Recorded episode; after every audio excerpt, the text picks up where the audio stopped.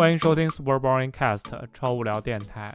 我们今天，呃，今天要讨论什么呢？因为今天主要想的话，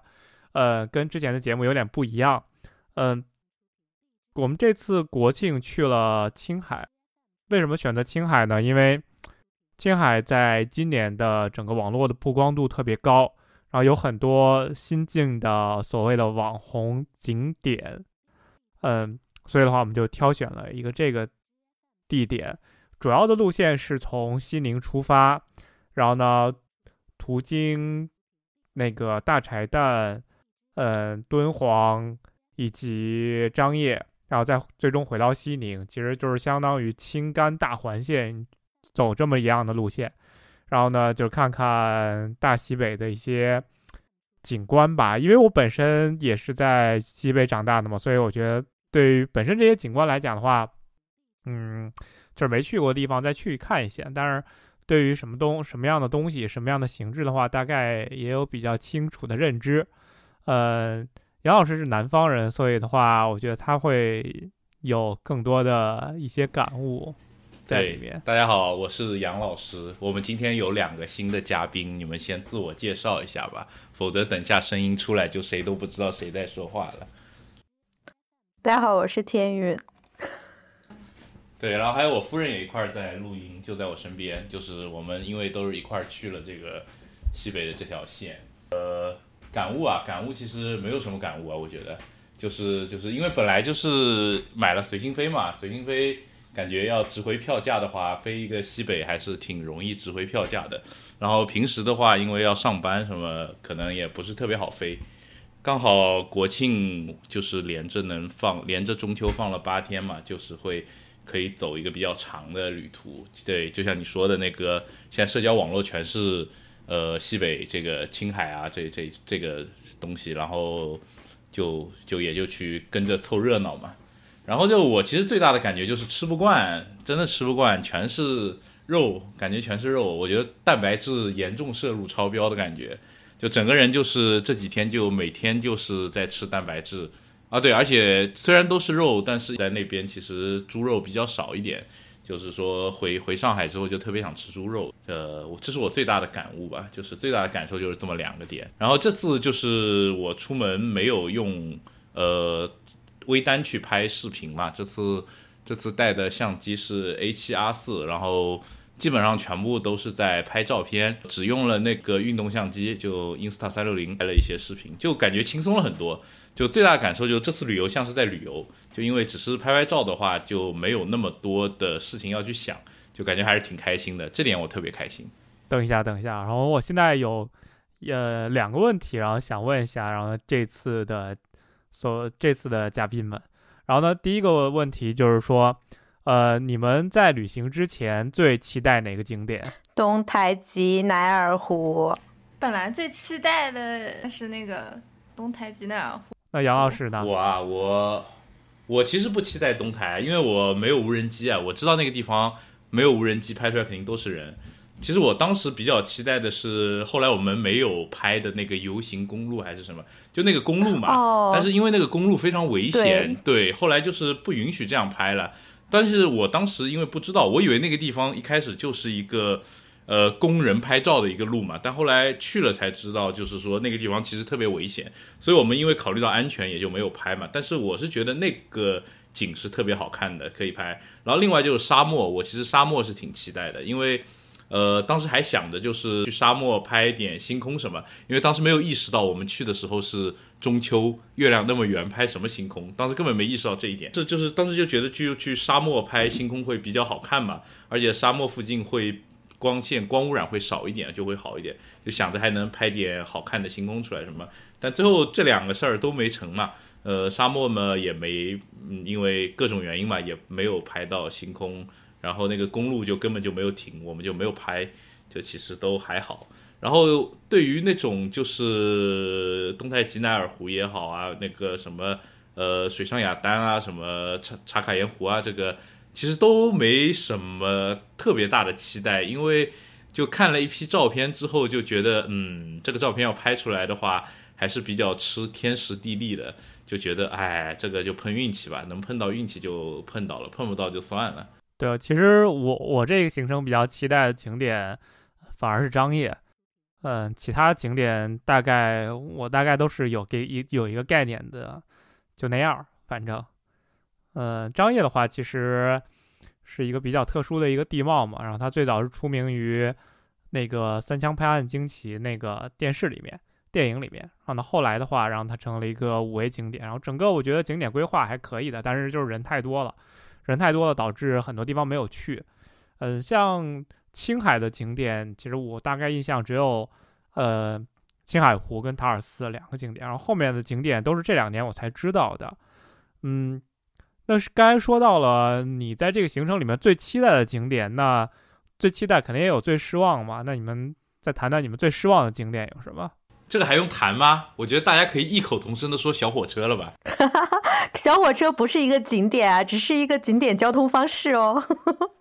但是但是就小火车就是，我觉得茶卡盐湖真的不行。我也觉得，就算排除那个小火车的因素，茶卡盐湖也确实不太行。嗯，我觉得它可能本来是三星，然后因为小火车，它就降到了一星。嗯，对，其实其他的都还好嘛，就没有那么的。呃，没有什么失望感，就是，但是那个茶卡盐湖的话，虽然那个呃说，我就是网上那种倒影的照片嘛，因为其实呃很多地方都会有类似的这种呃想让帮你拍倒影的这种东西，这个东西很吃，非常吃天气的，就是所以有些景点不是他会拿一个镜子给你来拍这个东西，就特别搞笑嘛，但是。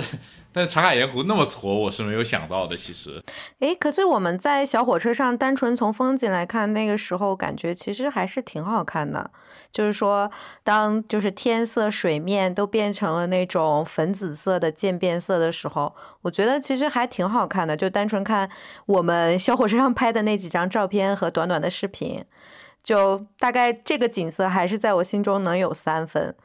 对，应该落落日的那个时候可能。湖面上跟太阳那个映射在一起会好看一些，但是因为我们根本就没拍到嘛，就只能在小火车上看着太阳掉下去了，就很尴尬。所以这个，哎，负分滚出。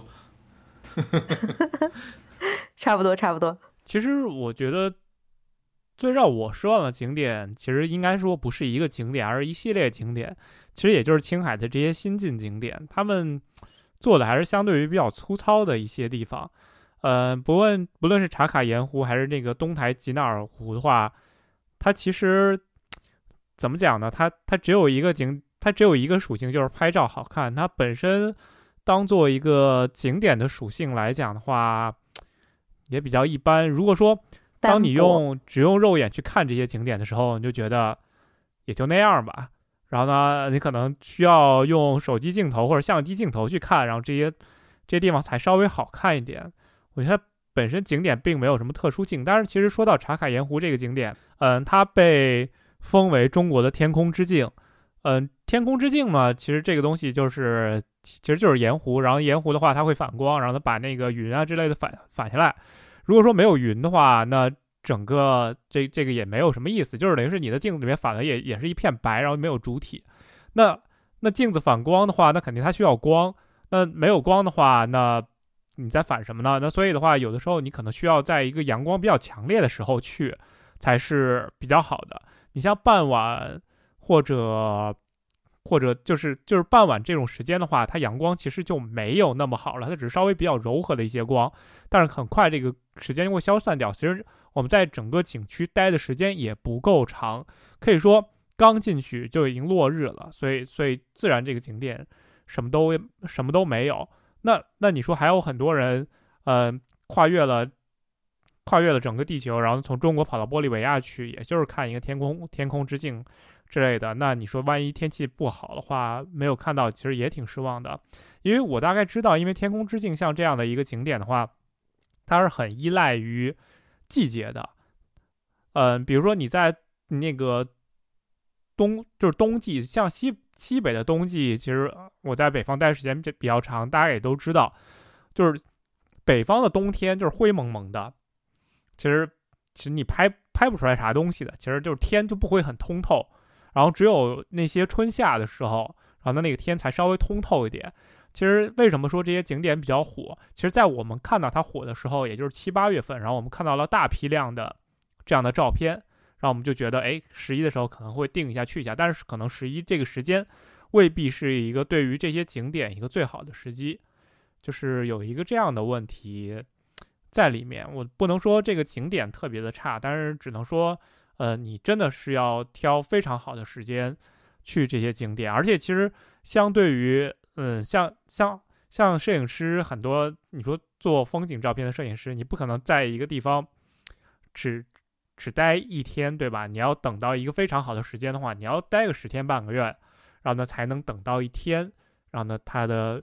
它的时间是比较好的。但我觉得还有一个一点就是说，这些新进景点的门票都有点贵，像茶卡盐湖的门票是六十，再加小火车五十，整个一个呃整个一个门票一百一。后面东台吉纳尔湖倒是不要门票，但是水上雅丹的门票其实也不便宜，大概也就是六七十左右。对，而且而且他们好像都很喜欢搞小火车，就是像那个翡翠湖，是因为还没小火车还没造好，那个火车头已经都在那儿停好了，就蓄势待发，就特别喜欢造小火车。但那个小火车其实我觉得是一个特别不方便的一个东西啊，就特别慢啊，然后你就很浪费你的。观赏时间嘛，就我们去拍落日的话，你如果坐小火车，就肯定拍不到嘛，太阳就直接在小火车上落下去了，就这这很糟糕。我跟你们的观点恰好相反，我觉得那里的景点门票费普遍来说都还挺便宜的，就是你不去算小火车的话，纯门票也就六十块钱，就是在很多江浙沪。六十块钱只能玩一个非常人造、非常假的那种景点。那个水上雅丹好像是连着车票也是一百出头吧，我觉得也还可以，因为它那个水上雅丹的地貌是挺独特的，而且它里面也很大，所以我觉得性价比来说还还是可以的。对我，我其实我觉得不能说门票贵，而是说这个就是门。在这收门票的话有所不值，我觉得其实他们可以做一个联票之类的，比如说，呃，像国外一样按车收费，比如说一车三百块钱之类的，就就可以了。然后呢，把这些东西做成联票，因为像茶卡盐湖这样的景点，就像我刚才说的，你可能在某一天等不到一个好天气，你可能要去两三天之类的，然后这样做一个长时间的票，我觉得对。对整个游客来讲会更更友好一些，而不是说做一买卖生意。我觉得这一点的话，可能是。嗯，西方的旅游的市场相对成熟一些，而东就是中国的旅游呢，相对而言，它是尽可能要规范化和一致化。他希望把大的人流带到了某一个就是固定的点，而基本上做一次性买卖这种情况呢，也是因为这样它最可控。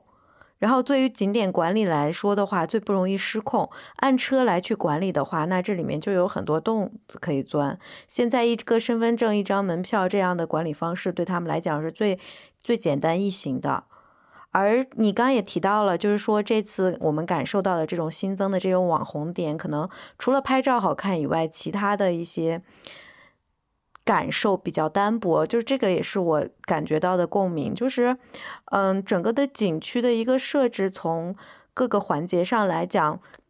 无论是动线还是静线，还是它的一个丰富度和层次感都没有。一个整体的体现，好看的可能就是网红拍照那几个点，然后但是仅仅是这几个点都要靠单薄的图片跟视频就可以在网络上引起爆红，但是从整个的一个玩赏的体验来讲的话，就总觉得是上车开车五六个小时，然后去一个地方拍了照，然后又去坐了五六个小时的车，然后再拍一张照，就是整体的这种感受没有一个。特别愉快的那种，可回味的那种游玩的那种属性，就我不知道你们是什么感受。哎，我觉得还好哎，因为这个坐车拍照的这个我是有心理预期的，而但是这个其实说实话，西北这条我们走的这个线和我们买的这个套餐，已经是我就是类似的线里面最舒服的一个了。嗯，我就是读书的时候去。呃内蒙，就是是跟着我爸去的。然后其实那个时候的那个旅行团什么也是不错的了，就因为是我爸出的钱嘛，不是我出的钱，肯定还可以。但是住的什么，包括玩的都不好，就是也是五六小时的车，然后拍个照，五六小时的车，但是住啊什么都不太行。然后呃，我们去年去的川西其实也是差不多这种味道，每天就是坐一天车，然后玩个玩一下，然后拍个照，然后玩一天，第二天又是坐一天车这样子。但那个住宿和饮食物，呃，吃东西啊什么，就你根本休息不好，也吃不好，就是你你第二天玩的时候是一脸萎靡的状态。但是我觉得这个这次我们的行程至少，呃，虽然我吃不惯吧，但是吃还是吃的挺好的，然后住也是住的挺好的，我觉得已经是蛮不错的了。因为像这种地广人稀的景景呃线路的话，你是避不开的。就是除非等到科技再发达一点，我们有更牛、更牛逼的短距离交通方式出现，否则我们是无法避开这个，就开车开几个小时，然后看一个地方，开车开几个小时看一个地方这样子的情况，我觉得还可以了。这个其实你们前面说的那个联票的事情，我觉得根本就没有必要，因为有这种需求的人太少太少了。就去的能有几个专业摄影师，就是每天盯在那儿拍照的，很少很少。除非是说像，像稻城亚丁、像九寨沟这样的地方，是有联是有联票的，是有很多人盯在那边，就是每天每天过去拍照。当然，像茶卡盐湖，很多人可能觉得去了一次以后就很一般，然后就走了，一般不会说。一直盯在那儿拍照，哎，但还是有拍照的。就是我是看到茶卡盐湖，甚至有人去拍星空的，有肯定是有。对，但是我们去的时候，其实已经告知我们，呃，景区是不能过夜的。但我也不知道人家这个星空是怎么拍出来的。就，但是肯定是有有有其他的方式和方法。我觉得就是，如果是专业摄影师真的要去那边拍一些东西什么的话。他们肯定是跟景区什么是可以商量的这个事情，这个我觉得问题不大，就可能在那一带的这些景点还没有那么多的这种需求出现，所以他们也没有这种套餐出来。但是像四川那边，就是呃，它有好多点，就是每年就是摄影家协会就拉一群人过去拍的话，估计这个行业已经就是已经形成一个完整的产业了，就会有这种东西。这个就是天运刚才说的。就是确实，它这边的景点没有那么丰富，它往往只有一个点可以拍，那不像可能稻城亚丁这种地方，它可能有很多个地方可以拍。对，可能也是因为刚好只有一个点可以拍，它实际上就少了很多互动的环节。比如说，你可能在九寨沟或者是在稻城亚丁这样的景点，你可能会有很多分的子景点，所以你在每个景点之间，你可能会有一些简单的徒步。那其实徒步的这个过程中，其实你也是有一种就是跟自然或者是说和景点之间是有一点的互动和感受的，然后人的体。感官是更立体的，然后因为我们去的可能都是点对点，这种感受就相对单薄。就我其实还是比较喜欢说某一个大景点里面会穿插很多小景点，然后这个过程中你可能会有一些简单的徒步或者是游玩这样的过程，相对而言可能就是啊，当然对于大西北这么广袤的土地，就会觉得说，它既然有这么广袤的土地，它一定可以设计出适合的。景点，但是目前来看到的，就是景点的设计都是像是被拍照这一个游览方式绑架了的结果，就是很少。我觉得你应该赶紧去雨崩，可有可能是，嗯，对我应该去一下，先锻炼身体，先锻炼身体，是我想多了是吧？对，其其实我我我其实想喷一下，就是说。呃，你们的观点其实有有有有些很大的问题在里面，有有什么问题呢？第一是你做一个行程的时候，你要去做一些前期的调研以及预期的，你不能说，呃，我定了一个行程，我就是期待它肯定是最好的，你大概你你去什么样的行程，你心里应该很清楚才对，而不是说我去的时候，哦，我觉得这个地方不好，这个东西完全不符合于我的预期。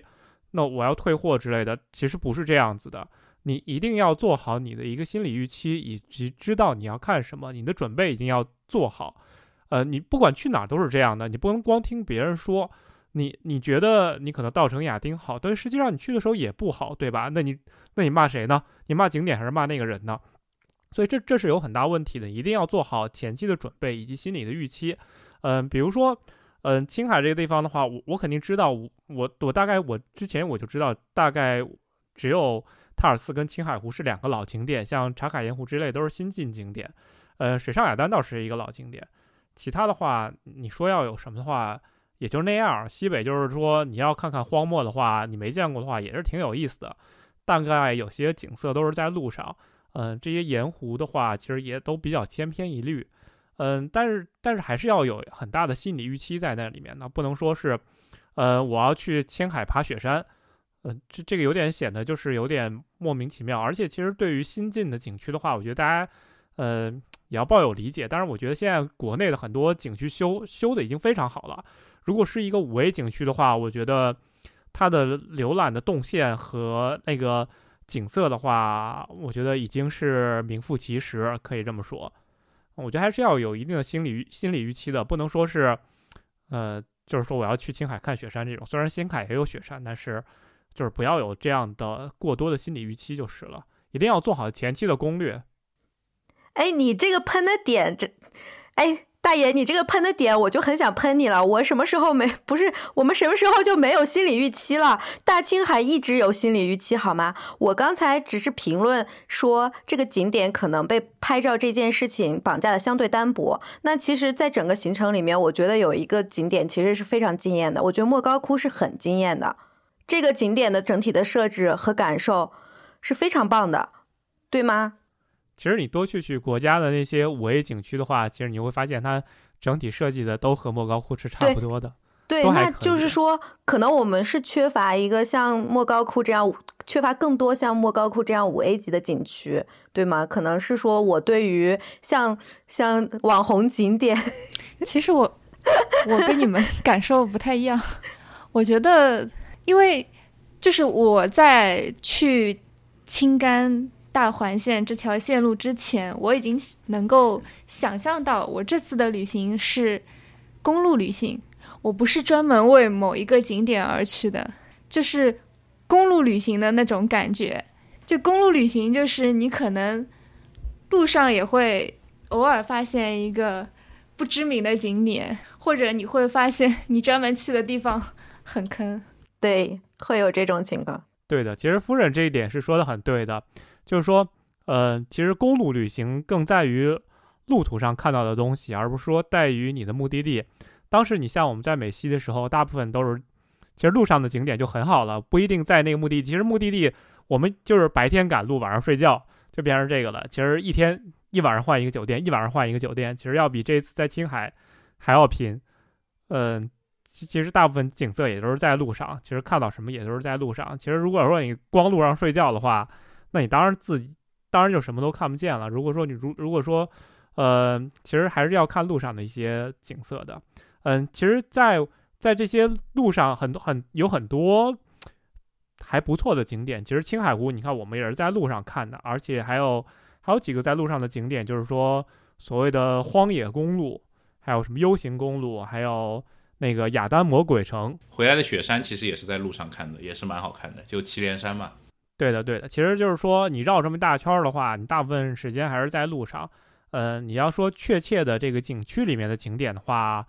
嗯，我觉得也就是也就是那样吧。其实还好，我反正这趟旅行比我的预期是要高的嘛，因为我当时是做好了像川西一样，就是吃不好睡不好的准备过去的嘛。但是整体来说，还是体验是蛮好的。就除了那个茶卡盐湖的小火车让我很崩溃以外，其他就是整个旅途下来没有什么东西是说完全低于我预期的这种出现。就是，呃，而且人就是我觉得人比我想象中的要少，虽然已经挺多的了，呃，包括张掖和那个东台吉纳尔湖就全是人嘛，但是其实换一个角度想的话，已经比我预期中的要少了。我一直觉得就是会那种像高峰时期的二号线一样，就是人挤人的那种状态。但至少大家还是，就算是在东台吉纳尔湖，大家还是能保持那个呃就是社交距离的，还是挺好的，我觉得。对，我觉得最起码车没有堵在路上，一路上公路上开着还是很通畅的。哦，我想到一个东西，我想到一个东西，同志们，我想到一个最坑的景点，应该是敦煌夜市，这才是最坑的。这个不算景点吧？这个是旅行体验。其实我不觉得夜市有很多坑。其实，其实说到夜市这样的东西，有有很多所谓的景区，就是就是所谓的景区的一些夜市，大家都觉得会很坑。比如说，呃，你刚才说到敦煌夜市，然后呢，你还有很还有就是说，比如说西安的回民街这样的夜市，嗯，其实普遍所有人反映就是说这样的夜市都很坑。但是其实我觉得还好了。其实这些说，哎，西安的回民街都是不是本地人都不去吃？哦，我我就只能本地人吃，就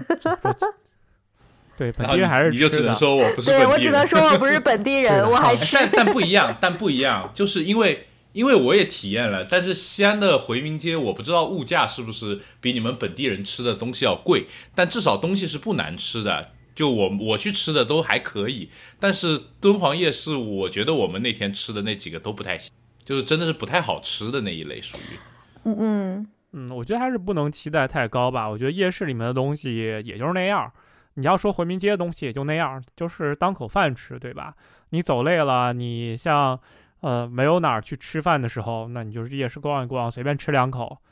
大概也就是这水平。你说要期待说把把把它期待成一个好吃的东西的话，我觉得还是有点问题的。因为夜市这个东西本来就是夜市有一个很大的属性，就是说。嗯，它是很很很有烟火气的嘛。烟火气的话，就代表了一些嗯不那么贵，然后呢，且还做的比较不错，而且风当地的风味会会比较足的一些东西。嗯，就就是这样的东西。那你说它是一个非常精致，它不是非常一个好吃的，好像挂不上边儿，只能说还行。我觉得大部分夜市都是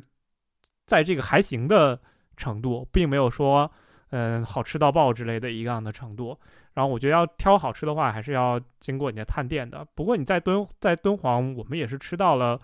呃，一顿还行就是说相对于比较好的一顿羊肉。就是他那边有一家呃老店，其实做手抓羊肉跟烤羊肉，然后呢还行。然后呢，它也是一个排队非常久的一家店。其实其实就是要看了啊，因为夜市里面的东西，它其实还是更偏大众化，不偏精细化。大爷，我想说你，你太佛，你这么佛系，对什么东西都没有期待，就就都还行，这样的心态，你这么经常出去玩，你的乐趣在哪里呢？我就很好奇。就是我，我觉得不不要灌冒很多期待，都是说，就是说，我觉得比我的预期好，已经算很不错了。如果说不如我的预期的话，我也不会很失望，只能说，嗯，时间不对，或者怎么样之类的。我觉得差不多就行。对，差不多嘛，就是就是夜市就是不如我的预期的嘛，因为我就觉得夜市应该至少是像呃西安的回民街一样，虽然说不能说里面的东西好吃到爆炸那种，对吧？就就那种非得要去吃一顿的那种，但是至少是一个你觉得饿的时候吃还是觉得挺可以的那种。但是这次那个夜市那个吃，就因为我当时是很饿了，但是我吃下去的感觉就是并没有那种。饿的时候吃了东西的感觉，就是知道吧？就觉得，嗯，味道怪怪的，就那种感觉，就觉得好咸，然后也这点我的感感受一样，对对，这这挺失望的，其实这个挺失望的，我也比较失望，因为他没有做到一个及格分。就我觉得夜市的食物只要及格就可以了，但是他是没有做到及格分的。我我失望的一另一个点，其实刚才大爷提到的是说，夜市其实是一个一个城市当地风貌比较有烟火气的地方。然后这个夜市在其他的各个地方，我们也都有一些探店嘛。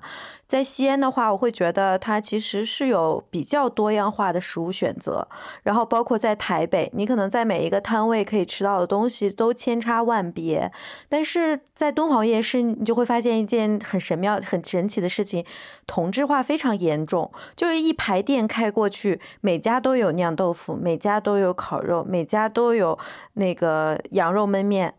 这个就觉得，嗯，好像就是丧失了什么，然后感觉其实它已经变成了一个工业化的一个店面和工业化的一个引流水线流程，所以可能这也是我们失望，也就在情理之中了。我觉得工业化还好，你看全家就很工业化，但我觉得全家的便当是好吃的，但夜市的那个 那一批真的是不好吃，就是除了那个豆腐还可以以外，其他几个菜真的都不太好吃。对我此行对美食最大的疑惑就是，感觉西北的美食基本上都一样，每个菜都一样，就是肉和主食。对我，我还要继续刚才喷一下你们刚才说的点，你们对敦煌夜市失望，但是你们就是我们当时去敦煌的时候，去所谓的敦煌夜市的时候还没有入夜，就去了所谓的敦煌市而已。就根本没有入夜，天都没黑，在夜市里面逛，然后开到很多地方，很多店儿也还没有真正的出摊儿，还在招揽客人的时候，嗯，到底烟火气，嗯，也没看到，就是看到了一个白天的夜市，然后以及后面那一排小店儿，那一排小店儿的话卖的东西都差不多啊，但实际上要说的话，呃，北方的食物普遍偏咸，嗯，稍微会咸那么一点点，呃。而且敦煌的话，它已经是属于甘肃省了嘛。甘肃其实吃的东西的丰富程度，实际上是要比，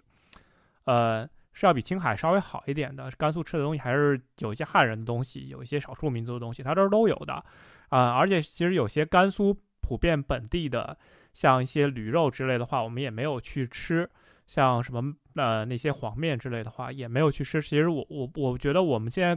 无法去给一个。敦煌夜是一个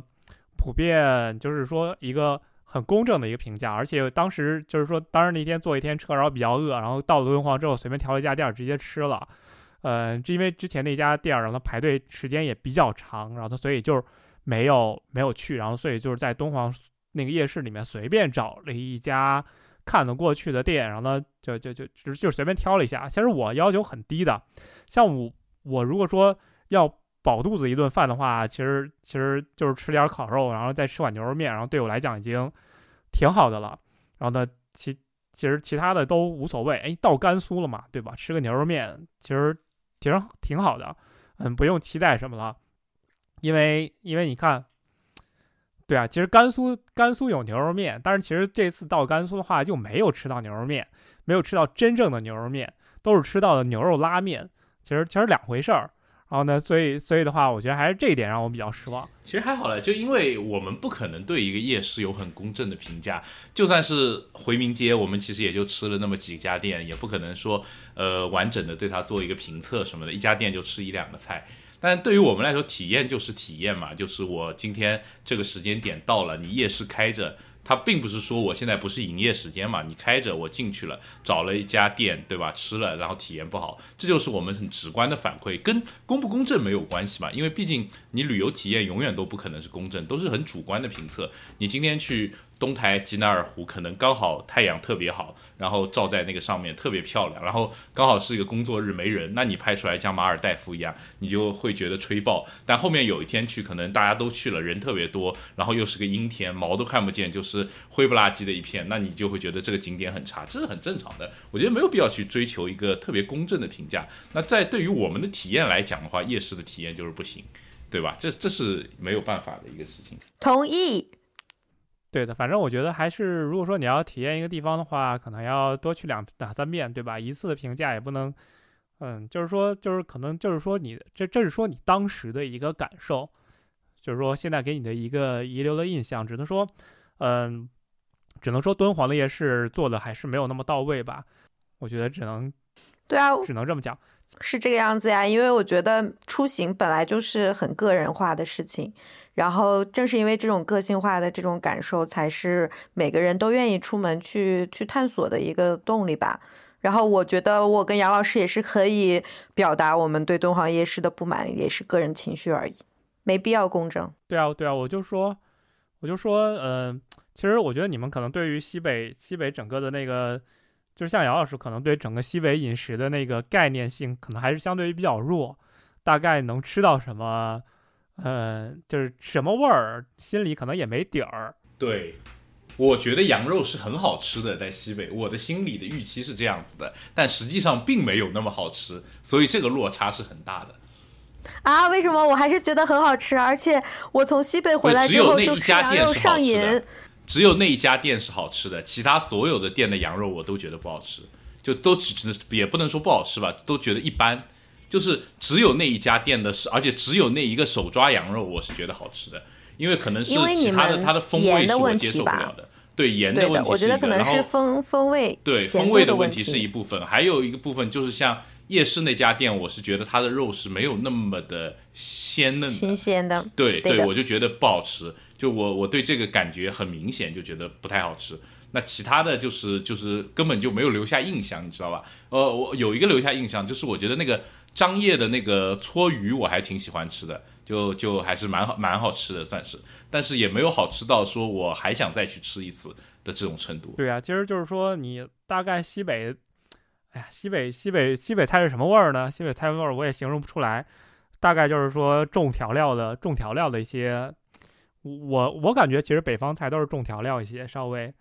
嗯，所以有很多重口味的一些菜式，所以南方人过去可能吃不惯，就对吃不惯是很正常的，我觉得。我来总结一下，我觉得西北菜就是孜然味加微辣 加但是那边很多都没有孜然，好吗？那边好多菜都是没有孜然的。但是它还是那种味道，可能是那种什么粉，它又有点草果，有点有点像孜，对草果因为因为我们确实确实也不太可能在上海吃到特别正宗的西北菜。就是对于我来说，西北的菜的概念可能就是西贝这种菜的概念。就本身我也不爱吃西贝，加上所以所以加起来就是呃，我觉得我对于这个菜有落差和觉得不好吃是很正常的，因为本来就不是我吃得惯的一个菜菜系嘛，对吧？那那就唯一的落差就可能是在于，我觉得那边的羊应该是很好吃的，羊肉应该是特别好的，但是其实整一个行程下来就只吃到了一顿好吃的羊肉，就有点失望。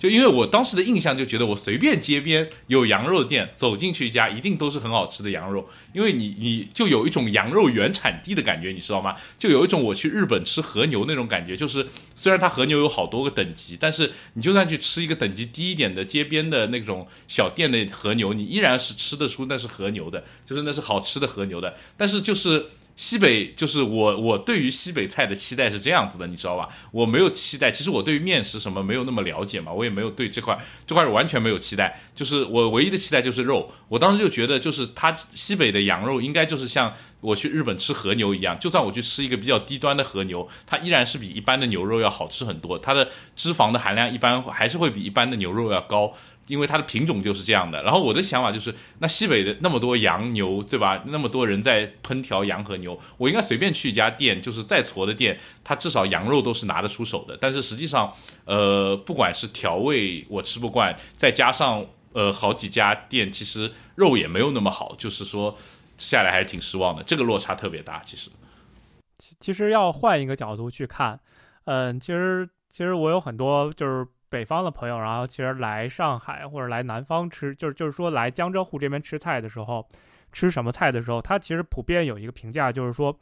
江浙沪什么菜什么都是甜的，所有东西都是甜的，做什么菜都要放糖。其实就是他的普遍，他的普遍评价就是这样子的。所以就是说，这个很多情况下都是一个在南北方的一个口味的一个很大的一个差异。而且其实北方北方做东西其实都比较粗。大部分都是大锅饭，其实就是所所谓的大锅，一次给你出一堆的那种，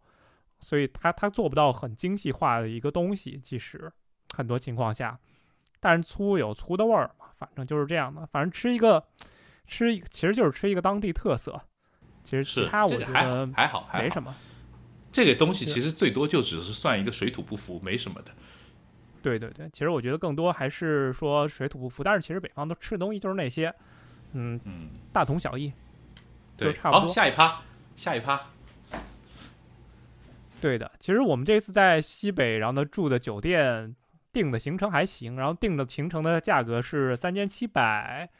啊，算算三千八一个人吧，三千八一个人，然后呢四个人一辆车，然后呢车是 G L 八，然后当时我是强烈建议一定要选 G L 八，要不然后面行李放不下。然后后面其实我们也有朋友三个人订了一辆小车的那种，然后呢结果一看，三个二十六寸箱子根本放不进去。对啊，所以就是说，对他们那个后备箱有气罐，为哦，所以根本放不下两个箱子这。件事儿，其实其实其实说到气罐儿这件事儿，其实北方很多车都是烧天然气的。呃，对，这个我倒有见到过，确实。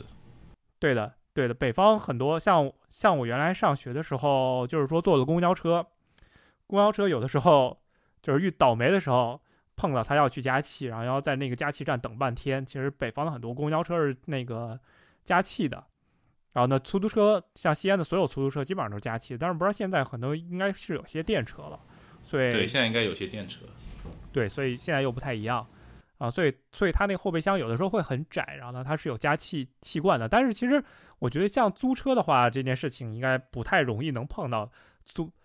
一个有气罐的车，那可能是它那个运营车辆，因为私人车是不允许有气罐的，只有运营车辆才可以这么来，所以我也我也觉得比较奇怪，但是其实其实无论如何，就算有没有气罐，三个人。你坐一辆，比如说那种三厢的小车的话，还是比较吃紧的。你最好坐一个越野车之类的话，你的行李会容易能放下。再不济，你的行李可以放到顶上的行李架上，这样也是可以的。嗯，其实我对于人就是说，就是有一个建议，就是说你要出门的话，你对于车的那个预期要往大了选，而不是要往刚刚够这种这种方向去挑，因为刚刚够的话就是不够的意思。对，像我们加上司机五个人，然后四呃四个箱子嘛，四个箱子两三个背包嘛，反正还是就是在一个七座车上，依然是还是就是堆满了的那种状态，就是其实大家还是就是放了很多东西，因为你还会产生很多生活垃圾啊，然后你带的西那个零食啊什么的。就是说，就并不是说是非常宽敞的感觉，就是真的是刚刚好，就是一路刚刚好，你坐的还算舒适，但是你说宽敞肯定是算不上的，只能说是舒适，所以还是要往大的选。像我们这次就是定行程定的还是稍微比较早一些的，然后价格和车都弄得还是比较合适。然后呢本来是想的是一个老款 G 幺八之类的，因为西北嘛那个地方老车其实还挺多的，啊结果还是配了一个稍微比较新款的 G 幺八。我觉得这个这一点还是让我比较惊讶的，而且我觉得这一点也是要给一个好评。对对，这次的司机和车都很不错，就这个车车确实是特别大的那一那一款，还是蛮好的。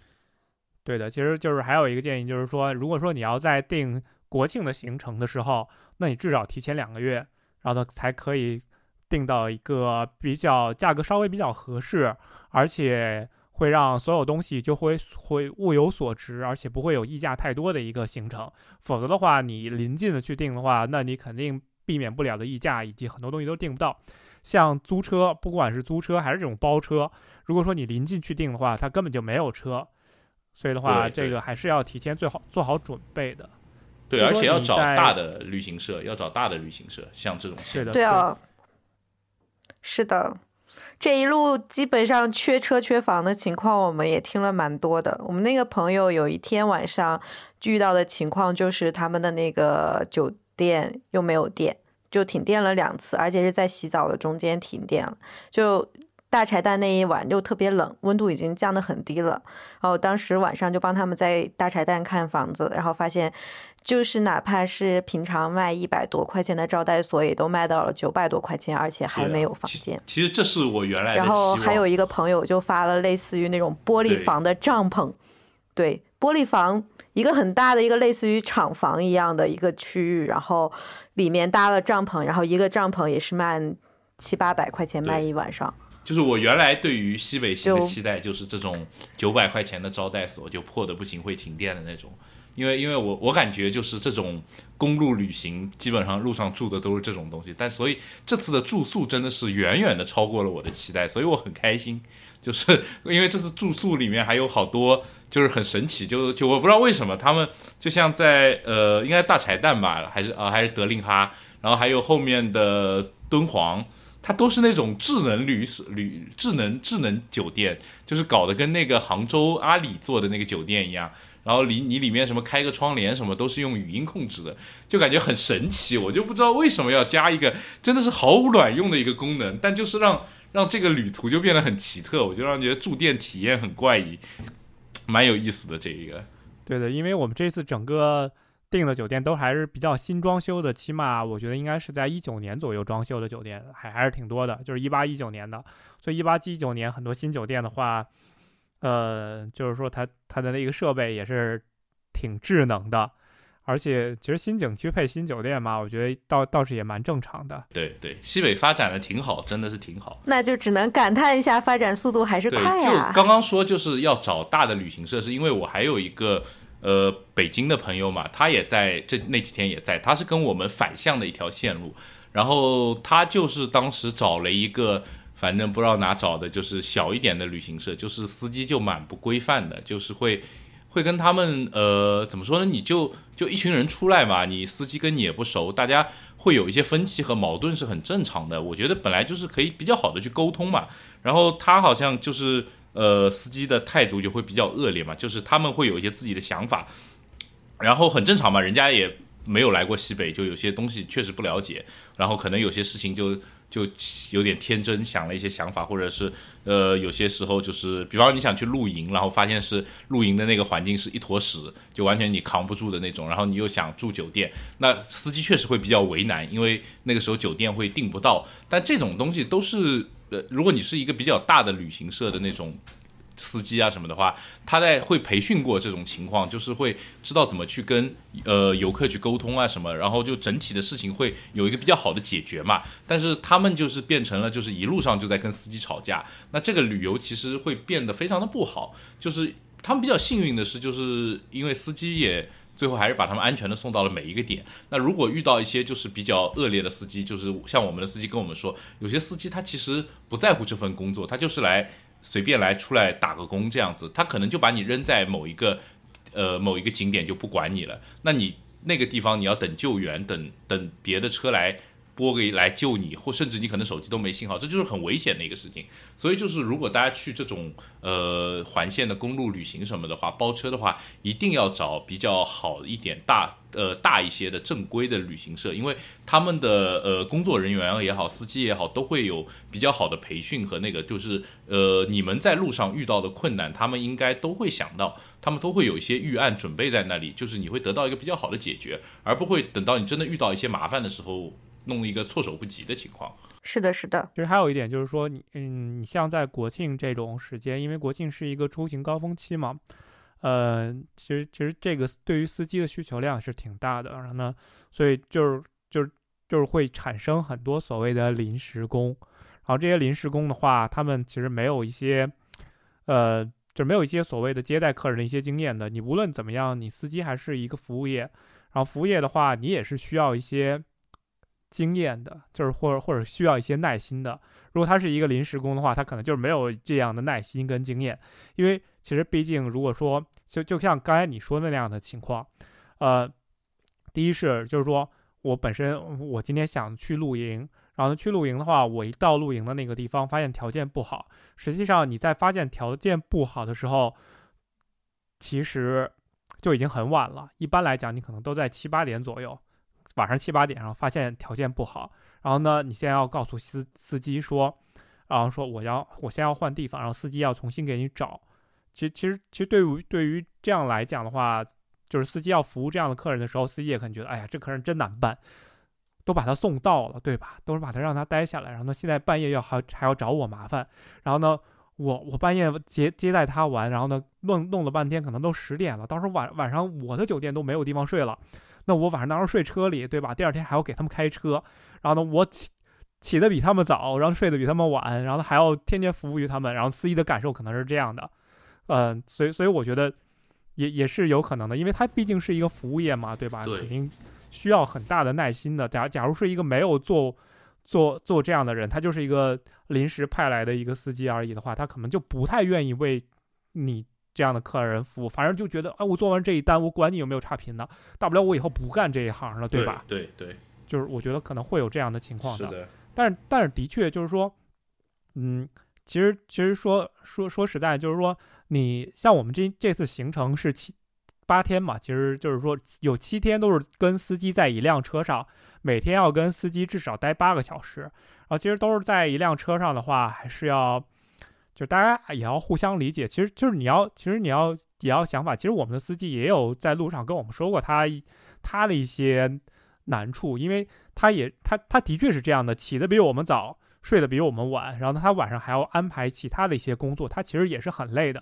然后所以的话，有的时候你尽量，如果说他把你安排好的话就可以了，就是尽量不要再给他找。其他的麻烦对于他来讲可能也是比较难办的，因为我们一路上也是听到了他自己找酒店也是很困难的。如果他要再给客人安排好，然后再给客人找酒店的话，可能对他来讲也是一个，嗯，不是那么容易的事情。然后如果他帮你办好了之后，你再不接受的话，他肯定会觉得失望，就非常的失望，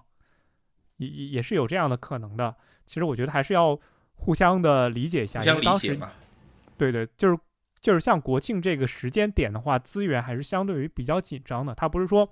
呃，你想找酒店的话，它就一定就有的。尤其是，其实其实其实很简单的一件事情，就是比如我们，呃，要订当天晚上的酒店。比如我七就是晚上七八点到一个城市，然后要订晚上七八点的酒店，你想找到一个合适的，其实也没有那么容易。其实你要是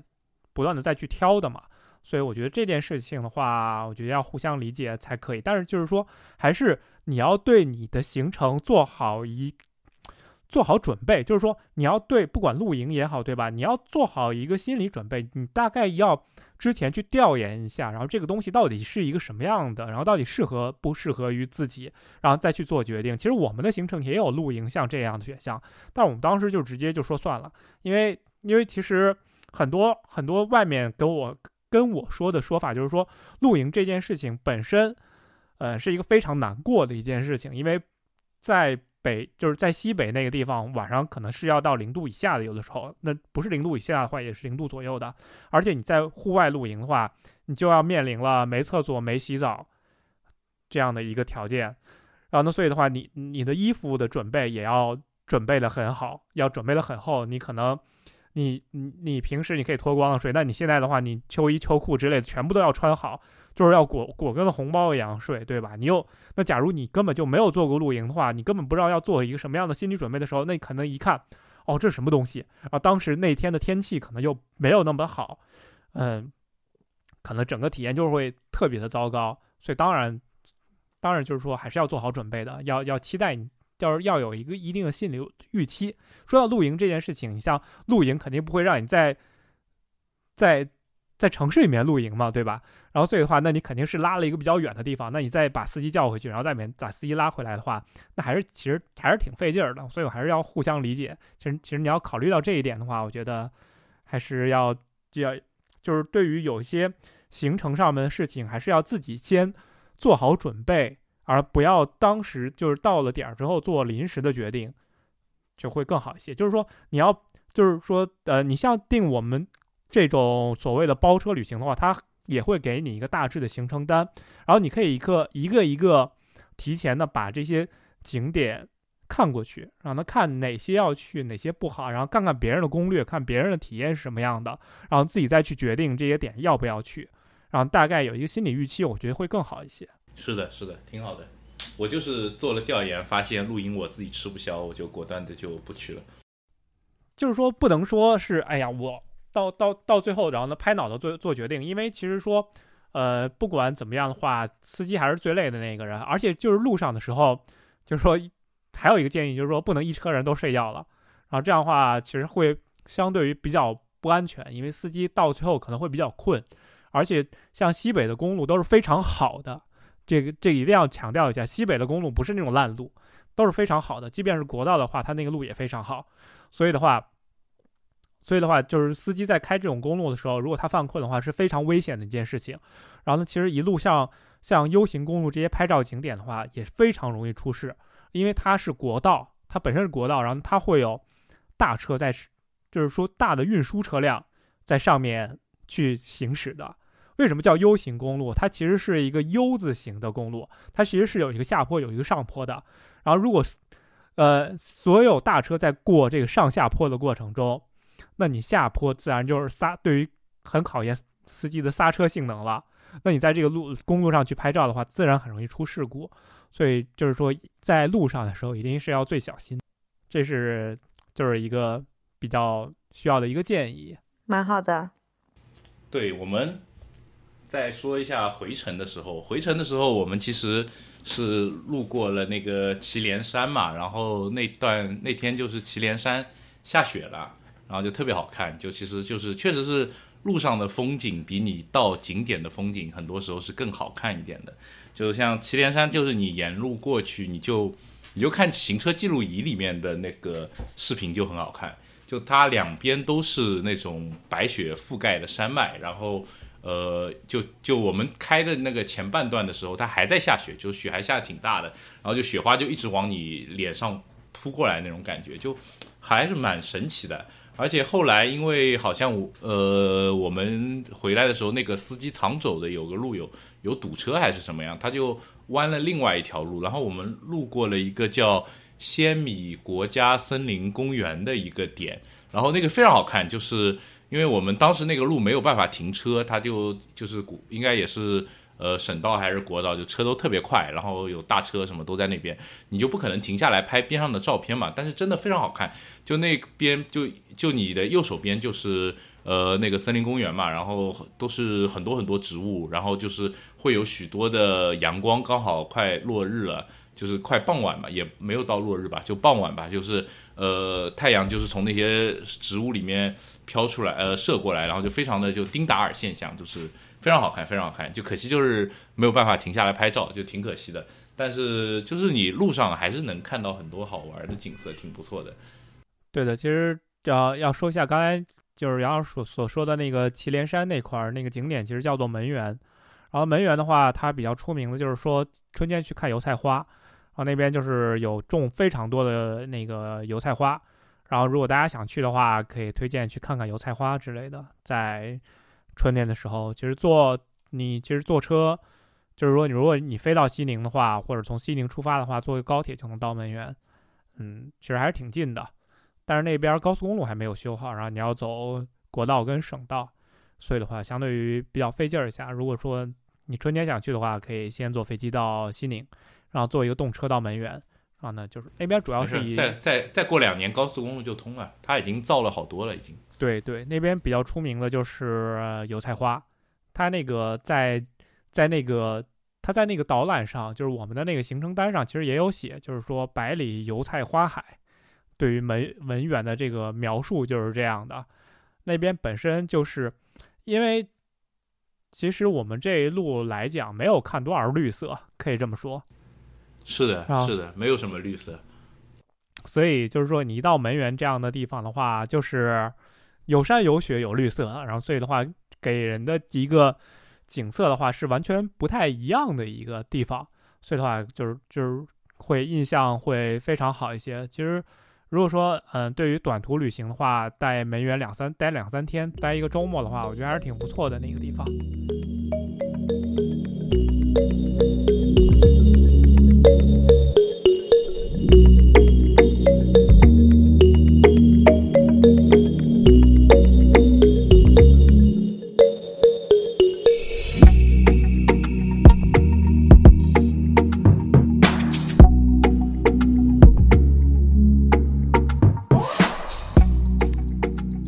我们一路上其实也有跳过一些不知所谓的一些景点，像之前有朋友就说什么嘉峪关长城这个景点不怎么样，然后所以我们就直接就直接就跳过了。对，主要那个嘉峪关是后面再重新造起来的嘛，就觉得意思不大。但我们也加了一些很奇怪的景点，就比如说什么海子纪念馆。不要钱，直接逛，就是一个德令哈那边有一个孩子的一个有点像是什么博物馆一样的一个东西，就展，就是主要还是个纪念馆，也不算博物馆，就是展示一些他的诗和他的一些故事，就这样子。里面好像也没有什么所谓的真迹啊，或者是他什么以前用过的东西什么，就主要是讲了他在这片土地上的一些故事，就还是挺有意思的。对的，该该其实主要的话题。就是刚才其实说到两个点，就是说你最期待的景点以及最失望的景点。刚才说总结一下，就是说大家最期待的景点是东台吉乃尔湖，最失望的景点是茶卡盐湖。那那就要下一个话题了。那你们觉得这个行程上最好的景点是哪一个？莫高窟，我是比较喜欢鸣沙山，我觉得爬鸣沙山，然后看它亮灯的整个过程还挺有意思的。嗯，这个也不错。哦，我有两个诶，我有两个诶，我一个是鸣沙山，因为鸣沙山主要是我觉得那个爬的过程挺有意思，就发生了很多有趣的事嘛。然后第二个是一个就石油小镇，我挺喜欢的，就这是一个纯人造景点，真的是纯人造景点。但是我就觉得，因为这个景点原来是个片场，就这个景点特别好拍照，就是因为它本身就是个片场，然后就它已经做了很多那种呃，就那种电影里面的那种造型啊，什么那种房子啊，搞得破破烂烂的，给你。敲几个墙角敲掉，然后搞一个那种破破烂烂的那种感觉被怪兽攻击过的那种呃什么什么公交车站啊，什么公交车之类的。我觉得这个这个点，我觉得挺有意思的，就可能是一直在。在那个自然景观里面，然后突然之间跳出来遇到一个超级人造景观，就就你一眼看上去假的不能再假的人造景观，就特别的有反差。我反而觉得这个石油小镇不能说我最喜欢吧，这是我最有印象的一个地方。然后它就是它就是拍那个九层妖塔的那个取景地嘛。但是我就觉得这个再利用拍出来挺好，而特别有意思，就是说他们并没有说只去开发九层妖塔这个 IP。他们还就是因为那边的场景非常像那个呃吃鸡的那个沙漠地图，他们就还造了一些新的景，就是造了那个皮卡多和一个那个什么圣马丁，就是那个吃鸡那个游戏那张地图里面的两个点，就是就是特别好玩。我觉得这挺有意思的一点，就是说能够靠这样子呃造一些这样的东西，然后大家去里面拍照啊什么，蛮有趣的这个。然后，然后，然后，鸣沙山主要是我就觉得爬坡的过程中，因为我自己中途就是我我们的目标是爬到那个能够架三脚架的那个平台嘛，差不多是三分之二的那个鸣沙山的那个位置嘛。然后我中途其实爬了三分之一，我就爬不动了，我已经坐在那边休息了。但然后边上已经有大哥因为呃低血糖昏过去了，叫了幺二零那种。是小哥啊，小哥小哥对小哥因为。低血糖昏过去，叫了幺二零这种，我就觉得，哎，要不我也别爬了，我也怕我自己昏过去。但是后来我看着还是好多人都往上爬，我就也就跟着往上爬，最后也爬上去了，就觉得这个过程挺有意思的，就挺开心的。嗯，对的，其实就是该其实总结一下，就是说大家对于比较好的景点就是莫高窟、鸣沙山，还有就是叫做石油小镇。莫高窟这个景点，其实刚才说到了有些跳过的景点。莫高窟其实是一种石窟寺了，它其实就是还是寺庙，它只是建到一个墙上的一个石窟而已。然后其实丝绸之路上有很多这样的石窟，其实我们中间有一些，呃，就是就是你从从敦煌到兰州的过程中，其实你也你也可以碰到很多这样的石窟寺啊。其实从是从敦煌到洛阳，你可以碰到很多的石窟寺。如果说大家对石窟这种形制比较感兴趣，如果对画什么这种美术也比较感兴趣的话，你可以从洛阳一路看到敦煌，走一遍丝绸丝绸之路。这样的话，它其实一路上有非常多的石窟寺，其实在中间都可以看得到。其实就是我想说的。嗯，我觉得比较能让我惊讶的是，我们知道敦煌的历史悠久，但是其实很难想象一个。窟这样的一个这样的一个寺庙，这样的一个有宗教信仰的这样的一个窟，其实它是多少代人持续的努力建成的，它的建设周期延延长到了千年，这个是超出我的预料的。然后，因为之前比如说在呃西班牙玩的时候，圣家堂建了两百年，然后我当时已经觉得非常的不可思议，包括圣那个。巴黎圣母院也是建造了上百年，但是其实，在我们自己的祖国，因为我们有五千年的历史璀璨，然后我们居然可以花千年的时间去建造一个这样的一个窟，而且是在这样一个沙漠的地带，就觉得就是可能我们的人生也就那么短短几十年，然后有幸能去看这么多代人的。功劳、辛劳、汗水和艺术的一个结晶，让我觉得非常非常的不可思议。就是，所以我觉得是一个非常非常棒的景点。嗯，说到莫高窟这个景点的话，其实我也有些建议要给听众们。就是说，莫高窟有分 A 类票、B 类票跟 C C 类票。如果说你有机会买到 A 类票的话，那一定要买到 A 类票。然后之前他那个电影院之类的修的还是挺好的。然后呢，去窟里面看一看的话，呃，他一次只能给你带八个窟，八个窟的话，这个也比较随机的。其实就是说你一次并不能跑完。然后呢，在窟里面的话，你就是看看壁画。然后呢，你也不能用，因为它本身壁画它是不能有日照的，日照的话，它那个壁画会褪色的很厉害。嗯，所以的话，呃。进去是没有灯光的，所以你只能听讲解。然后呢，所以的话，在人，所以所以，但是它这个整个景区规划还是不错的。你不管是在高峰去，或者在人少的时间去体验，我觉得应该都会差不多，不会有太大的出入。因为 A 类票它都是小团带进去的，就是它会控制人流，最后还好。也就是区别就是高峰的时候你多排会儿队，然后。就是淡季的时候，你就不怎么排队，但最后你在窟里面，因为一个窟里面只能站那么多人，它不会允许你很多人进去的，就是这么，所以还好，观赏体验应该都是一样的。其实 A 类票，像我们就是买了 A 类票进去的，虽然你说是在最高峰、最高峰的时间去，但是我觉得整个排队还好，没有多少人排队，因为因为排队主要是排的那个电影院那个场次的问题，因为如果说电影已经开始了的话。那你肯定还是要等到下一个场次才能进去，对对，这个也没办法。对，所以它这个动线还可以，就是对整体其实也没有怎么所谓的，就是说因为人多而排队这件事情倒是没有发生。所以，但 B 类票就会有哎，所以还是 A 类票推荐。因为 B 类票它应该只有参观，所以它就没有了这一层缓冲，所以大家就会在参观那边排的很长很长。对我当时看那个队伍非常吓人。对，所以的话，整个如果说去莫高窟的话，还是一定要买 A 类票的，因为它多了两场两场电影。而且的话，如果说，嗯，你你本身对于这种石窟寺的形式比较感兴趣的话，最好就是提前去了解一下历史，让它带着一个预期去看，然后知道你自己要看什么的时候，呃，会更好一些，大概知道它的历史是怎么样的。然后其实。就是你在买 A 类票的话，有一个好处就是说，如果说你不了解这一块历史的话，它前面那个电影会讲的相对于比较清楚一些，大概在什么时候建的，然后呢，经历了多长时间，然后这个东西到底是干嘛的，它都会有一定的描述。这样的话，我觉得会更好一些，而不是说，然后呢，如果说你你就是买了个 B 类票，然后一进去一看，哎呀，这石窟黑黑漆漆的，对吧？看两分钟就出来了，这这啥嘛，对吧？可能觉得哎。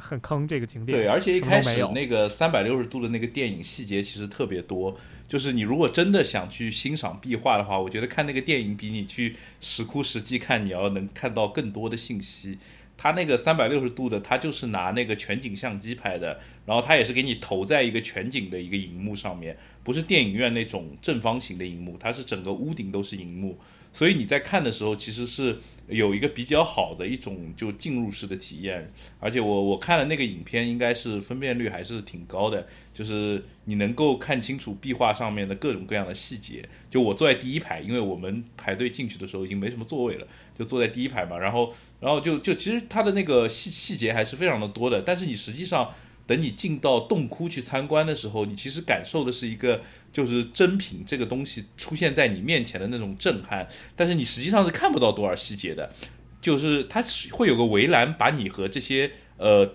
文物保持一定的距离嘛，这个为了安全考虑，然后再加上它本身有些窟修的比较高。你抬头看它上面画的那些东西，你如果视力不太好的话，你根本看不清，对吧？你又不能用相机，对吧？去拍你相机，如果你相机拍，你可能还能把它放大，但不行，你手机也不能拍。所以你你在黑黑咕隆咚的一个窟里面，其实真的你只是去感受那个真真迹的那种震撼，但是你想要看到那些细节是不太现实的一个。对的，因为其实莫高窟本身是禁止用禁止拍照的。就是窟里面是禁止拍照，你只能在外面拍一拍，因为窟里面它整个都是黑暗的一个条件。因为在莫高窟最早修建的时候，它本身也要是保持窟里面就是没有光照的，要不然的话那些壁画早就褪色了，褪褪的很快的。如果说有日照的话，本身北方的日照也会非常的强，所以所以它里面一定是没有光的。如果你想照相的话，你就一定要用到闪光灯。那你闪光灯的话，肯定会让这东西褪色，那肯定它就是不允许的。好呢，所以就是说，如果你想看到清楚的壁画的话，那你就去莫高窟线上博物馆就好了。然后可以，就是说，如果你你想提前做做预习的话，你就是说一定要去线上博物馆看一看，然后大概都看看，因为两百多个窟，你最后只能看八个，对对对对。对吧？所以所以就是说，你提前做做预期，而且它一般开的窟都是一些比较出名的，它已经会影像化了的一些窟，像我们在纪录片里面看到了一个呃很大的一个人家的一个那个曹家窟，所以的话，他他在那个他在那嗯个、对的，他在那个电影里面也是有放的，然后所以就是说你在电影看到了一个呃虚拟的曹家窟了之后，然后你再看到实际的时候，你再听到呃导游给你的讲解了之后，哦，你原来原来如此，就有一种恍恍然大悟的感觉。对对其实要有这样的一个 callback 就是一个，对，对。所以所以说，如果说你你你真的是买了一个 B 类票，然后又不做任何预习，然后呢进去真的是一脸懵逼，呃就会懵逼，对。对，就是一脸懵逼的两个小时。对的，对的。然后所以就就就是参观，对吧？参观这种文化遗迹的话，那文化为先，景色为后。所以的话，一定要了解它的背后的文化之后，然后才能去去去更好的观赏这样的一个景点。哎，但就说到文化这个景点，其实像那个我们最后在西宁多待了一天，所以就还去了塔尔寺嘛。你觉得塔尔寺的感觉怎么样？塔尔寺的感觉就是精精美啊，我其实塔尔寺，我觉得首先它很大，它是那个应该是藏传佛教四大寺庙之一吧，所以有很多人藏传佛教的信徒去那边修行啊什么的。我其实对这个莫高窟、这个石窟寺还有塔尔寺看下来，比较深的一点感触是，就它里面的佛像都特别特别的华丽精美，就可能我以前藏传佛教的东西了解的比较少吧，就感觉可能跟小乘佛教的寺庙感觉区别还是很大。对，其实是这一点。其实南方的寺院，其实我觉得现在我我去看南方的寺院，有一个比较大的问题是，南方的寺院都还挺新的。其实你要说老寺的话，其实它并不多。就出名的寺的话，又出名又老的寺，其实屈指可数。其实其实没有那么多。其实其实就是说江浙沪这一这一带来讲，我不知道是不是。嗯，就是我我看了这个藏传佛教的这个这个莫高窟和塔尔寺以后，我就有一点产生怀疑，因为可能我以前对佛教的了解也不是特别多，因为在我的印象里面，佛教可能就是儒道释嘛，释，它这一方面就是看得比较开，然后对一些名利啊，呃，身外之物啊，是比较看空的一个状态。但是呢，就是藏传佛教的寺庙给我的感觉是，所有的神佛都非常的华丽，而且非常的有身份，就他们所有的装饰物，呃，什么璎珞，还有一些什么手串等等，都是非常华丽，而且非常代表身份的。就这一点让我产生了一点小小的疑惑。嗯，其实我觉得还挺正常的一件事情，因为其实就是说，因为整个塔尔寺是一个非常华丽的一个寺庙。嗯，它塔尔寺其实有一个特色，就是它的酥油，它那个整个寺院到处你都可以见到酥油。如果说你需要去点灯的话，它也是用点的就是酥油灯，然后所以整个塔尔寺的防火要做得非常好。然后呢，还有我们还有就是看过它有一个专门的一个酥油花，然后去做的一些呃神像之类的，它也是一个就整个就是说藏传佛教的一大特色吧，就是用酥油做一些呃雕塑之类的。嗯，其实我觉得整个寺因为它华丽，其实嗯、不是说就就就是像就是像刚才说的那个呃莫高窟一样，它不是一代人的功劳，它可能这个就是说。百年或者千年间的一个功劳，它是慢慢一个累积的一个过程，是不断有信徒过去捐赠，让它慢慢一从一步一步建起来的。它其实你看塔尔寺也是从山底下的，嗯、它它最开始只有一个佛塔嘛，它它就叫塔尔寺嘛，对吧？它是以以以那个塔最出名，它是不惯有信徒慢慢的去捐赠，慢慢去供养。比如你进所有一个大大官大官对吧，或者有一个大贵人之类的话，那他们就会捐赠自己的功劳之类的，就是慢慢慢慢一步一步，然后把这个寺建起来的。就是说他们可能是一个非常长的一个时代产生的一个寺，它它又没有被毁过之类的，它就是一个老的一个样子，然后呢从一砖一瓦建起来的，然后所以它就会变得比较华丽，而且整个我觉得佛教的东西或者就是说宗教的东西，我看起来都还挺华丽的啊，没有特别简陋的。哎，我觉得特别好玩的一点啊，就是我在塔尔寺里面，对吧？我就一直在观察各种僧人，就就特别好玩一点，就是就就我知道这是很正常一点啊，就是也是在意料之中的。但是当我真实看到的时候，还是很违和，就是其实就是科技已经非常深的已经入侵到，就是说我呃，就是这个宗教啊什么，因为。大家印象中的僧人，就是比方说影视作品啊，或者是哪里看到的，对吧？应该是捧着一个经书，对吧？在那边做做呃念经、做课这样的，做早课什么的这种，对吧？做功德这样子。但实际上现在并不是这样子的，现在的僧人都是用很高科技的东西的，对吧？我我看到好多大师傅就是拿一个 iPhone，对吧？还是 Max，然后在那边上面放了，就是它上面有经书嘛。就经书都是在 iPhone 上面，而且非常粗暴，都是图片。我看他是双指缩放在那边念经，就他在那边，呃，因为因为就是因为塔尔斯他也是对游客开放的嘛，就是里面的呃喇嘛也需要去做一些运营的活动，比方说检票啊什么的。它里面的就是他们要去看管他们寺庙的一些财物啊，包括一些东西，还有有些人要捐功德啊，他需要去引导别人这样子。然后然后他们其实都是用用呃智能手机，就是。非常当当代的智非常现代的智能手机，而且而且应该就是没有超出几代的那种，并不是说你看到一个特别老的一个呃 iPhone 四这样子的手机，不是的，就是至少是在呃就至少是个全面屏的手机，很多时候，然后一般性也会在 iPhone 六 S 以后的那种机器，然后然后就是就是会在那边缩放看这个。呃，看这个经文，就是你这个画面就很奇特，就有一点点赛博朋克的味道。就一个传统的一个喇嘛，穿着喇嘛的衣服，然后呃，皮肤也是黝黑的，然后就是脸脸也是苦行僧的脸，就是就是那种就是脸上写满了沧桑，呃，然后拿了一个 iPhone iPhone，呃，比方说什么 iPhone iPhone 十一 Pro Max iPhone 十一 Max 那种，然后在在那边。在那边念经就 非常的奇妙，而且中途还看到有几个那个，我也观察了他们，他们手机也带壳，并不是说就一个手机而已，而且有些壳特别好玩。有一个呃，有一个我在喝水的那个上厕所喝水的那个地方，然后那边边上坐了一个大师傅，然后他的那个手他刚好在接电话，然后他那个手机壳是一个 LV 的手机壳，就不不知道是真假哦，就是。它那个手机壳上的 logo 和花纹是那个 LV 最常见的那个买菜包的那个，就是就大妈们去买菜的时候背的那个 LV 的那个包的那个花纹。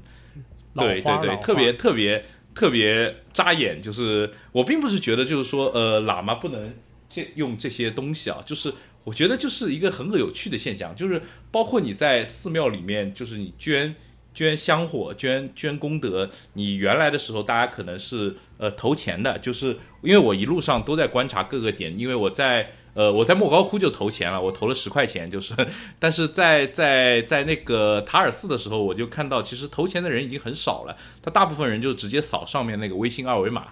就这个其实是很有意思的一个点，就是一个功德箱上面贴了一个微信二维码，我觉得这是一个非常神奇，就是想象一下，再过几年就是。科技在发展发展，然后呃，在一个这么传统的，就像我们刚才说的一样，这个寺庙的华丽是呃从古至今很多代人一点一点建起来的。就我们现代人对于寺庙，就是除了对一些修缮而已，其实我们很少再会去呃在这些老的寺，你像莫高窟，我们会去给它加固，包括加固的意见也是使用当地食材，直接当地取材，就不会说我们再去改变它。像莫高窟里面有很多呃雕像和佛像是被清朝的时候，然后当时的当地的那个居民可能就是为了就是献功德，然后又重新给它上了色，然后导致原先的那个呃绘画风格被破坏掉了嘛。但是我们现代的人其实不会再去做这种事情了，我们会去再把莫高窟加固保护好，但我们不可能再去凿一个新的石窟出来，在里面再塑一个现代的佛像，对吧？不会这样子。那我们现代人对于这些寺庙和这些洞窟寺也好，包括塔尔寺这种。大的寺庙也好，可能我们现代人对于这个寺庙的改造和添加就是这种东西，就这种科技产品的不停的入驻。今天可能是一个二维码的入驻，一个手机的入驻，然后以后可能就是说你在寺庙里面看到的很多东西，甚至呃会有一些虚拟的 AR 的这种呃东西进入进去，我觉得也是很也是很有意思的一点。再然后再过很多年之后的人看我们这些东西，就可能会觉得也是蛮有意思的一个东西。我们这些东西就会变成文物。但是我比较担心的就是我们现在的科技产品能不能像呃莫高窟一样保存那么多年？就它很可能在中途就直接被淘汰掉，然后整批扔掉了，这就比较遗憾的一点。就我就想到一点比较遗憾，就是说我们这一代人可能在。呃，这种东西上面，这种文化上面就是不会留下什么东西了，它它就是停止在那个时间点了。以后以后所有的人都会只是去保护它和延长它，而不会再去增加新的文化。这个其实挺可惜的。我我想稍微补充一点。没有，就是因为夫人刚才提到说，就是宗教寺庙的华丽。其实去年的时候，我在北京有逛到了一个藏传佛教的一个寺庙，叫西黄寺。它其实是之前在清代的时候，然后西藏的那些啊达赖武士会到清，就是就是会朝拜乾隆嘛。然后他们相当于就把西黄寺作为一个达赖和班禅就是驻清的一个地方。然后呢？当时我在游览的过程中也比较有意思的是，我遇到了一个刚好的西黄寺的一个管理的一个呃管理人员，然后他就给我介绍，我当时就非常的震惊，说这个寺庙非常的华丽，颜色非颜颜色非常的鲜艳，包括他们最后那个后院的那个藏经阁，藏经阁里面所有的木质，以及到就是天花板的那个呃。布局以及所有的纹饰都是非常非常艳丽的五彩缤纷的颜色，我当时就觉得非常非常的精美，站在我的角度就很华丽。可是呢，这个管理人员告诉我说，这些其实都是近几年、近十年内才修建的，就是说他们在翻修的过程中。加进了很多我们对于少数民族、对于佛教、对于藏传这一些一系列的文化的一种理解，然后希望能够去加深大家对于这一部分的认知，然后以及它的那种特色的弘扬，所以才会把它做得非常非常的华丽。然后包括说西黄寺的那个塔顶是鎏金的，这个也是一个非常非常大的一个变化。这个鎏金的这个。整体的一个修缮之后，对于整个寺庙的那个华丽的那种感受就是完全不一样的。所以可能我在想，包括像塔尔寺，也是在这三十年间、四十年间，可能有我们现代人加了一些对于藏传佛教的一些文化的理解和一些元素的一些解读，然后希望能够重新通过颜色和色彩去诠释这一部分的理解吧。然后刚才杨老师提到说，我们可能会通过科技的方式，在这些宗教或者是文化的领域下留下更多其他的足迹，或者又担心我们留不下这样的足迹，又觉得有可能会有很奇妙的事情发生，还蛮期待的。可惜我们都看不到了。对，就很难讲。其实，其实，其实新的东西跟老的东西，你要说。很多东西都是新的，那你像布拉布达拉宫一样很华丽，一样很宏大，对吧？它的确也就是个老的东西，就是真的是很难讲的。对，就是我我就是有感于你说的这个，就是像莫高窟也好什么，其实它真的是很多代人的一个结晶嘛。就是到我们这一代人，好像对于这些东西，就是它就变成了文物和遗产，它就更多的是保护，而不是去再创作了。就是说，呃。它不像是，就是说像呃蒙达丽莎一样这种东西，对吧？那后来也有人临摹蒙达丽莎，临摹成大师的，对吧？但是，但是我们不可能就是说再去莫高窟挖洞做做洞窟寺了，就这是一个比较遗憾的一个点，就是呃我们明明有了更好的技术和更好的能力嘛，我们现在去挖洞肯定比他们那个时候挖洞要容易多了，而且我们现在去造佛像什么，你可以看浙江这边。呃，近近些年造的那些寺庙佛像的都是栩栩如生的，而且这些雕塑的水平都是其实都是很厉害的。但是就是说，我们可能就不会再去做这样的事情了。这个其实我觉得挺可惜的。就是我我觉得，如果莫高窟这样子的这种呃，就是从古至今这样传下来的一个东西，最好的保护应该还是让呃更多的信徒去继续开发这个东西，就是去造更多的。洞窟寺当然也有可能一些呃现实的一些地理上啊什么一些东西已经限制导致不可能了，但是我觉得就是说一座寺庙，就是我觉得塔尔寺就是一座活得很好的寺庙，就它是一个活着的寺庙，就是它不仅仅是呃有信徒去朝拜，或者有它的文化价值，它也里面有很多很多的僧人在里面生活，就是在其实这些僧人其实还是在改造这个寺的。就不管怎么说，因为他们会就像你那种那个酥油花，他们会做新的酥油花的佛像，对吧？而且这些僧人一定也会去翻修他们的寺庙啊什么。就是说塔尔寺它肯定会有现代人留下的痕迹在里面。你看塔尔寺里面现在就有专门的。呃，消防车，对不对？这也是现代人留下的痕迹。而且塔尔寺现在是有很多很多僧人在里面，里面就是做做那个呃，做做他们正常的一个宗教活动嘛。那他最后就是说，这些僧人做的功课也好，他们肯定也会修佛像，肯定也会做。那这个寺，其实我是觉得它是它是还活在历史的长河之中的。但是像莫高窟就没有让我感受到这一点。就莫高窟给我的感觉，它已经变成一个博物馆了。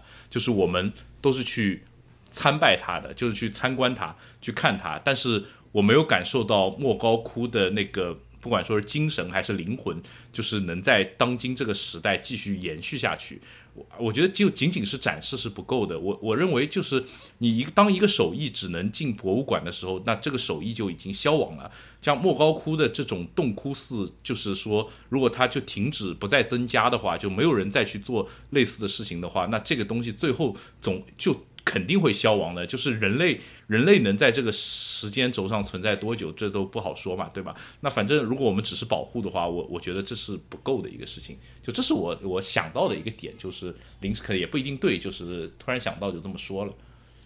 我觉得你说的也没错，但是就有一点，就你刚才也说到了，因为这种东西其实是跟时代有关的，就是说以前他们为什么会去建造这种石窟寺？就因为像以前这种壁画，在一些普通的环境当中比较难以保存，只有在这种石窟，这种西部的石窟里面是比较是比较容易保存下来的。但是像现在，如果你再去再去弄这些东西的话，其实你根本就不需要再去弄石窟寺，就是你你可以在那边建一个普通的寺庙，它上面就就可以。呃，它上面的一些壁画啊什么的，用现在的技术就可以慢慢的保存下去，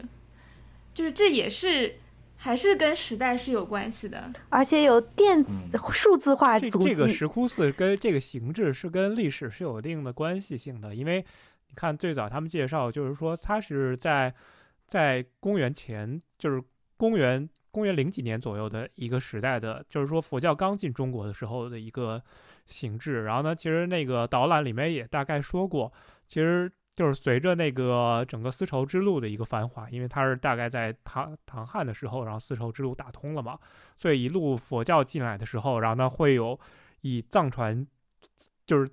就是说说错了，不是藏传形式，就是印度佛教的那个形式进来进来的一个一个概念，然后所以印度当时最早的。那个建筑形制就是这样石窟的一个形式，然后所以印度佛教刚进来的时候，那自然在西北这样的地方，那肯定建石窟是最合适的。然后所以，但你看你随着这个东西，然后呢传传传传传，然后你传到南方的时候，那就是正常的寺了，对吧？那你去传到那边五五台山之后，也是现在就是说我们现在所看到一些寺，但是其实你看石窟寺，也就是在整个丝绸之路，呃，丝绸之路上有的，而且就是说你可能。就是说，随着这个丝绸之路的那个没落，让你自然石窟寺也就是供养的人你就少了，然后所以这块儿也就相应的没落的，跟时代是有关系的。有道理，有道理。对，就而且当时这种壁画呀什么，它主要还是起到一个传教的一个作用，它把那很多那种经典的经文里面。就是的一些经文里面的故事，给它图像化，也是为了就是方便普通民众能够理解。这是它主要还是起一个传教的功能。然后呢，你现在这个时代，你最便捷的或者效率最高的传教方式，你肯定不是去画一个壁画。对的，其实夫人说的这个很有道理。刚才有，其实，其实其实刚才其实之前也有讲过，就是说之前在我们。导览的时候，就是说也有那个导游跟我们讲过，就是说，呃，为什么要说把这些东西翻译成图画？因为佛经本身是非常的晦涩的，然后呢，其实其实也识字儿的人也没有那么多，当时，然后所以的话，你翻成壁画，然后再由别人讲解，那是更容易体体会到这样的一个概念的，这是谁谁谁谁，这在干嘛干嘛，然后再讲什么什么什么，对吧？就是你要比看字儿要来的很多的。用现代的形式，可能就是拍个视频。对的，对的，现在实际是偏视频。对。然后忽然想到，就是识字儿这个概念。今天不是说最近不是中国在做那个人口普查嘛？然后给我发了一个表，然后上面还要勾是否识字儿。这个挺正常的呀。这挺正常的呀，挺正常的。所以，对的，所以就是说，所以就是说，用画这样的形式去做去做相应的传教的话，对于当时那个条件来讲的话，是是蛮正常的一件事。所以这么回头来看，我们短短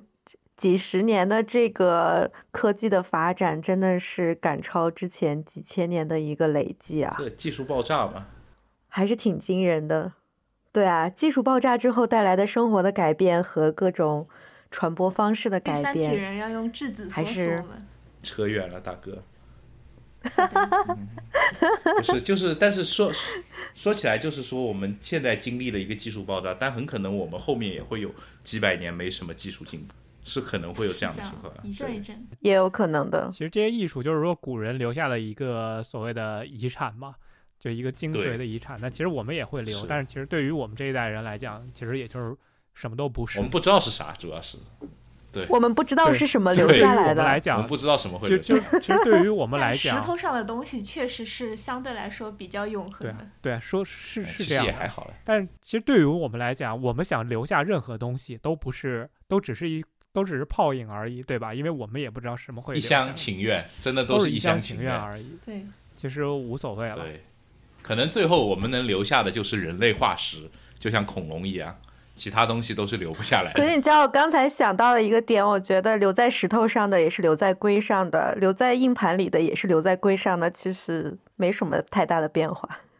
哎，硬盘不是龟上的，硬盘是啊，半导体的那个磁磁那个不是硬盘上不是有龟吗？呃，硬盘上硅肯定是有，因为硬盘上有芯片，但是你记录数据的是磁哦。对，就是正负极，它是通过磁的南北极来记录的。对，嗯，搞错了，抱歉。对，它叫磁盘。如果你是 SSD 的话，它存的是电子，它存的是正正电荷，就是存的是负电荷，所以也也也没有硅啊啊，SSD 是硅，SSD 是真的是记记录在硅上了。对啊，因为我印象中是记录在硅上的呀。嗯，对对，固态硬盘是的。呃，其实其实天宇想说的是。是是那个塑料，光盘是刻出来的。对，塑料，塑料 不是塑料，真的是记录在塑料上的。不要嘛，硅还是比较高硬盘确实是记录在塑塑料上的，好多塑料盘片。对，唱片也是塑料。对，啊，扯远了，扯远了。刻上去的 CD 也是。塑料。我想要给你收个收个尾，挺好玩的。对，收个尾挺好的，大爷收尾吧。我们今天的讨论还是挺好玩的。对的，所以收尾就是说，嗯。这次，比如说这次去了青海，对吧？其实如果疫情还没有结束，然后不能去国外的话，那你你们觉得，嗯，你觉得下一个比较期待的点是哪儿？就是在国内旅游。这还是个好问题哦，真的是个好问题。我可能是新疆吧，因为我新疆没有去过，我其实挺想去新疆看一看。嗯，我本来对新疆也挺期待的，但是我这次去了青甘县以后，我觉得新疆可能差不多，因为之前我妈去了，她去的那些也。差不多都是这种，呃，雅丹地貌，也是有什么魔鬼城，呃，也是有那个丹霞地貌，所以我感觉可能差不多。嗯，但如果就是说不管去没去过的话，我其实还想去一次重庆。重庆让我很喜欢，其实就是这个城市的立体感也好，然后包括这个城市的食物我非常喜欢，然后包括这个城市的夜生活也非常的丰富，我也很喜欢。就是重庆给我的感受特别好，去年去重庆，所以下一趟就是稍微长一点的旅行，我如果真的去选的话，我应该大概率还是会选重庆。就是对哦，那天运，我觉得还蛮多都挺值得期待的呀。就是无论是自然的还是城市的，觉得国内好像有很多地方都蛮值得探索，哪怕就是周末飞去长沙。吃两顿辣，然后喝个奶茶，有可能这也是我们在网红时代下才创造出的新的娱乐方式或者是消遣方式。但是这个也可以完全填充一个很丰富的周末，我觉得也挺开心的。所以整体对于旅行这件事情还是蛮多期待的。行吧，呃，那也是祝愿大家以后就是听听完我们经验之后，也是，所以所以我的经验就是说，一定要做好充足的准备之后，然后再去一个地方，不要说，然后呢，然后呢，就是看了网红景点之后，然后呢一到过去，然后当头一棒，然后这样这样不太好，对吧？第一是你给那个地方差评，那个地方也给你差评，所以的话，其实就是旅游 要做好充足的准备。好，那谢谢大家收听，我们下期再见，拜拜。拜。拜拜。拜。